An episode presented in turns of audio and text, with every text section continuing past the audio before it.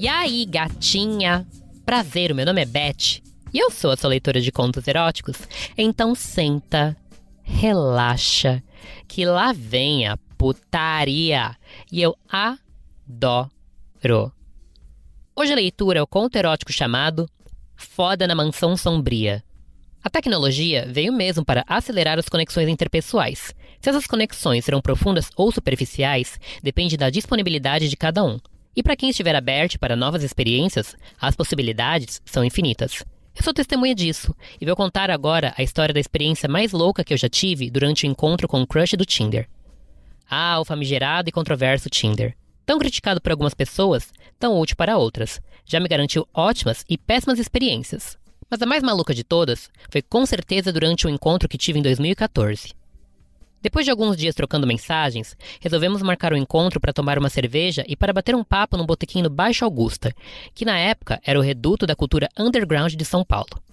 Com o trânsito imprevisível de São Paulo, cheguei antes dele, algo que eu detestava em encontros com crushes de aplicativos. Não por qualquer definição cafona da cartilha burguesa de que a mulher deve sempre fazer o homem esperar, mas para assegurar de não cair em qualquer cilada. Como não seria possível observá-lo de fora, escolhi uma mesa estrategicamente posicionada, que me permitia ficar de olho na porta para quando ele chegasse e que ainda oferecia uma rota de fuga discreta para evitar o um encontro desastroso. Quando aquele homem entrou pela porta, o poder de olhar para ele naqueles instantes que precederam o cruzar dos nossos olhares me deixou muito contente. Ele tinha um nervosismo gostoso de ver em um homem tão imponente. Ele era alto e largo. Sabe aqueles homens que parecem guarda-roupa? Muito bonito. Maxilar quadrado, sobrancelhas grossas, olhos expressivos. Um jeito de olhar que misturava charme e timidez, mas uma postura muito segura. Eu já o havia visto por fotos, mas nunca por vídeo. Sim, meninas, naquela época o WhatsApp não oferecia ligações nem por áudio. E aquele cara perfeito das fotos poderia se materializar num pesadelo. Nunca se sabe. Ele me viu, deu um sorriso aliviado e malicioso. Ele veio até a mesa, tirou o casaco e o recostou na cadeira à minha frente e perguntou: Posso me sentar aqui? Indicando a cadeira ao meu lado. Prefiro te olhar de frente. E apontei a cadeira onde ele havia colocado o casaco. Eu gosto de desconcertar homens muito confiantes para deixar bem claro quem é que manda. Ele sorriu meio sem graça e se sentou onde eu mandei. O papo foi ótimo, mas ele tentava compensar a sua ansiedade se vangloriando dos seus grandes feitos profissionais, o que me deixou um pouco entediada, já que eu me interesso muito mais pela essência das pessoas, suas histórias mais íntimas. Mas dei um crédito porque era o nosso primeiro encontro, porque ele era lindo e porque eu estava prevendo como seria o pau dele. Não pude evitar a expectativa de ver um pau proporcional àquelas costas largas, coxas grossas e mãos imensas. E por falar em mãos, que mãos enormes! Dois dedos juntos daquele homem eram equivalentes ao pau de um brasileiro médio. E eu só pensava em cair de boca nele, e só parar quando ele gozasse na minha cara. Como seria o gosto da porra dele? Enfim, vou voltar à história porque ela ficou muito mais interessante quando nós saímos de lá. Juntos dividimos uma porção de batatas e bebemos três latas de uma cerveja dinamarquesa com 10% de teor alcoólico, e que eu posso dizer que me deixou altinha. E ele também ficou bem mais solto. Ele, que havia ido de táxi, sugeriu com gentileza que eu poderia lhe dar uma carona e depois subir até o apartamento dele para conhecer o Rubens, seu cachorro. Achei fofo o jeito dele de me convidar para fuder e concordei. Mas pedi para darmos uma voltinha pelo meio das pessoas na Paulista para aproveitar um pouco mais daquela noite quente de primavera. Enquanto a gente caminhava, a bebida subiu e eu nem vi. Me lembro de caminhar na beirada da vitrine elevada da loja Marisa, na esquina da rua Radoc Lobo, e de ter a saia longa de seda azul que eu usava, levantado por uma corrente de vento que lambeu as minhas pernas. Me lembro de me sentir maravilhosa e de rir muito. Percebemos então que seria muita irresponsabilidade dirigir até a casa dele naquele estado de bebedeira. Decidimos tomar um táxi, mas antes voltaremos ao meu carro para pegar a minha necessária de emergência, na qual guardo shampoo, condicionador e escova de dentes. Uma quadra antes do Conjunto Nacional, para em frente a um casarão abandonado, número 1919 da Avenida Paulista, e fiquei olhando aquela construção tão ornamentada e decadente, pensando nas pessoas que haviam morado ali, nas festas, brigas, amores e tudo que aquelas paredes testemunharam. Vem, vamos embora. Ele me chama alguns passos à frente. Eu permaneci em silêncio, olhando para aquelas grades que isolavam o jardim. O que você está olhando aí? Ele se aproximou intrigado. Eu sempre quis entrar nesse lugar. Mas o portão está trancado. Ele apontou para uma corrente grossa com cadeado. Eu fui até as grades de ferro forjado, segurei nelas com as duas mãos e subi no peitoril de alvenaria que lhe servia de base. Apoiei um pé sobre uma das barras que travavam as grades e depois o outro pé. Escalei aquele gradil e então pulei para dentro do terreno escuro, iluminado apenas pelas luzes da calçada.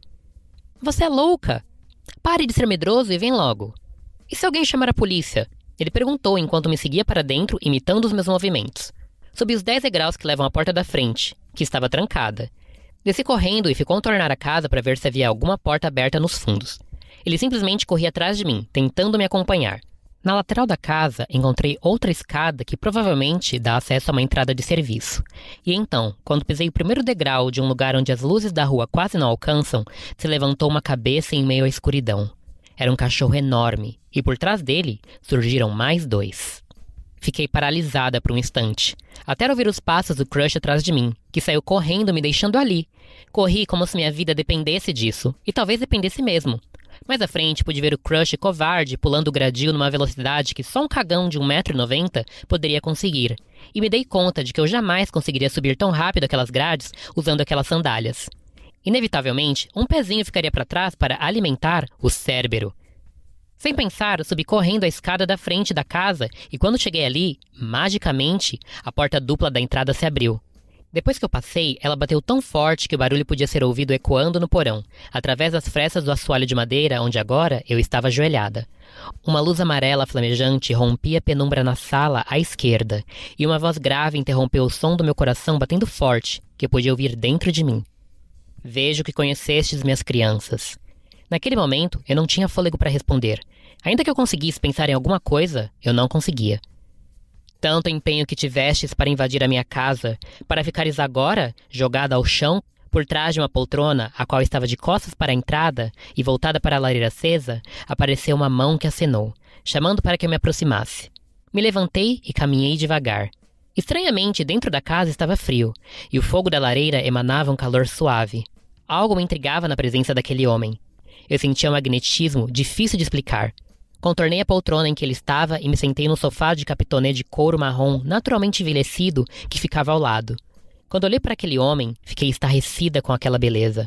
Ele tinha traços meio egípcios, meio marroquinos, uma pele morena que contrastava com os cabelos bastante grisalhos. A pele viçosa tinha poucas marcas de expressão, concentradas na testa que passavam a impressão de uma preocupação constante. Ele me encarou com aqueles olhos negros de cílios espessos e permaneceu me olhando fixamente, me fazendo sentir como se conhecesse aquela tristeza no fundo dos seus olhos. Ele estava descalço e vestia um hobby de seda azul petróleo que revelava discretamente os pelos do seu peito. Eu senti um tesão inexplicável, e antes que eu pudesse reprimir o meu impulso, eu já estava ajoelhada na frente dele tocando seus pés.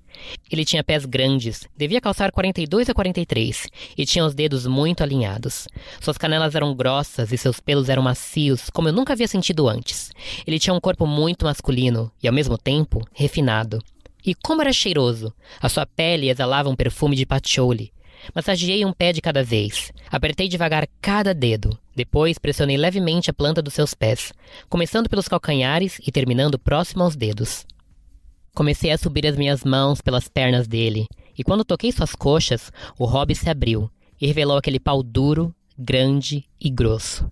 Nesse momento, ele estava com tanto tesão que uma gotinha safada já estava saindo da cabeça do seu pau. E eu não pretendia desperdiçar nada. Segurei o pau dele com vontade, mas com carinho, e lambi desde a base, perto das bolas, até chegar à cabeça. Coloquei a cabeça entre os meus lábios e comecei a descer bem devagarinho, chupando ele gostoso, sentindo o gosto daquele pau cheiroso. De repente, ele se curvou na minha direção e colocou as mãos nas minhas costelas, segurando firme e me levantando. Foi me direcionando com cuidado até me deitar no sofá e me deu um beijo molhado e quente. Me abraçou, apertando seu corpo contra o meu. Com uma mão ao redor da minha cintura, com delicadeza ele tocava meus braços com a outra e apertava de leve meus ombros, me fazendo relaxar. Depois subia pelo meu pescoço até a minha nuca, afastando meus cabelos para me morder de leve e subir lambendo meu pescoço até a orelha. Ele tocou meu peito e sua mão grande o cobria quase por completo. Ele desceu lambendo meu pescoço e meu colo. Chupou de levinho meus mamilos e depois desceu para a dobrinha dos meus seios, chupando gostoso, o que me deixou cada vez mais excitada Desceu pelo centro da minha barriga, chupou meu umbigo e quando finalmente chegou à minha buceta, ele soltou um gemido grave bem baixinho, quase um suspiro, e me chupou. Ele parecia conhecer bem o meu corpo. porque não foi direto pro clitóris. Ele lambeu minha buceta toda, desde quase o meu cu até o grelo, e então se concentrou na entrada da vagina, como se sugasse meu néctar e devolvesse o dele. Depois, quando eu já estava bastante molhada, ele foi devagar pro grelinho, assoprou de leve e então chupou, me deixando louca, a ponto de quase gozar. Ele tinha uma língua macia e molhada e sabia como usá-la. Primeiro para cima e para baixo, depois em círculos, e então uma chupadinha. E sem pressa. Ele estava totalmente dedicado ao meu prazer. Quando eu estava quase gozando, ele parou. Me olhou nos olhos e veio para cima de mim, encostando seu corpo ao lado do meu. Colocou um dedo na minha xoxota enquanto me beijava. Massageou um pouco e colocou outro dedo, massageando mais, como se estivesse me preparando para receber aquele pau gostoso. E então ele veio. Levantou minhas pernas, segurando por trás dos meus joelhos, me abrindo para colocar a sua piroca dura dentro de mim. Ele foi muito gentil. Foi colocando devagarinho e depois tirava. Colocava um pouco mais fundo e então tirava de novo. E a essa altura eu só conseguia pedir mais. Quando tentei colocar a mão no meu grelo, ele gentilmente segurou meu pulso sem força, me olhou nos olhos e colocou o pau todo dentro de mim. Senti uma sensação esquisita, mas muito gostosa, como se a gente se encaixasse por completo, como se naquele momento houvesse uma comunhão de energias cósmicas dentro da gente, uma explosão, e permanecemos encaixados, quase imóveis, no movimento sincronizado de vai e vem em que nossos corpos se moviam apenas alguns milímetros. Mais uma vez eu estava prestes a ter um orgasmo, e este parecia que viria mais forte do que aquele que quase veio enquanto ele me chupava, mas ele parou de novo. Me virou de lado e encaixou por trás aquele caralho besuntado na minha pepeca. Sentia o peito e a barriga dele com aqueles pelos macios roçando nas minhas costas, esfregando minha bunda no seu colo enquanto ele me penetrava com energia. Eu sentia o pau dele roçando no meu ponto G, para frente e para trás, e a cada instante eu ficava mais encharcada. De repente, de uma única vez, eu gozei como se aqueles dois orgasmos anteriores interrompidos se concentrassem num só, e eu pude sentir como se jorrasse luz da minha buceta, da minha boca, dos meus olhos, das palmas das minhas mãos e das plantas dos meus pés. Ouvi quando ele urrou e senti o pau dele latejando dentro de mim, e relaxei completamente, muito rápido, até que adormeci. Acordei sentindo ele lamber o meu rosto, sem parar. Antes de abrir os olhos e ainda meio grogue, me lembro de pensar: que jeito estranho de acordar alguém. Mas quando finalmente despertei, a primeira coisa que eu vi foram dois Dobermans me lambendo a cara e um terceiro olhando desconfiado por trás deles. Ô, oh, mocinha! Você não acha que já passou da idade de entrar no terreno dos outros, não? Quando vi, eu estava deitado no chão em frente à porta de entrada. Acho que com medo de ser devorada por aqueles cachorros, desmaiei Aquele senhor que gentilmente me lembrou que minha adolescência havia ficado para trás era o caseiro da propriedade, que, como ele mesmo repetiu umas 40 vezes, era privada. Diante da minha aparente confusão, ele se acalmou e me explicou que havia acordado com os gritos do crush cagão, o que também fez juntar um pequeno grupo de pessoas ao redor dele, que ficaram ali para ver o desfecho da história. Eu me recompus e expliquei ao senhorzinho que o meu lenço de estimação havia se desprendido do meu cabelo e foi levado pelo vento para dentro do terreno. E como imaginei que ele estava vazio, pulei as grades para encontrá-lo. Me desculpei. E o senhorzinho abriu o portão para que eu saísse, dizendo que se encontrasse meu lenço, o guardaria para que eu pegasse ele num outro dia. E foi assim que o melhor e mais intenso orgasmo da minha vida aconteceu, em alguma realidade paralela no momento em que desmaiei em frente à porta do casarão abandonado da Paulista. E aí, menines, gostaram do conto? Deixa um recadinho aqui pra gente dizendo o que achou. O comentário de vocês é sempre bem-vindo e muito importante.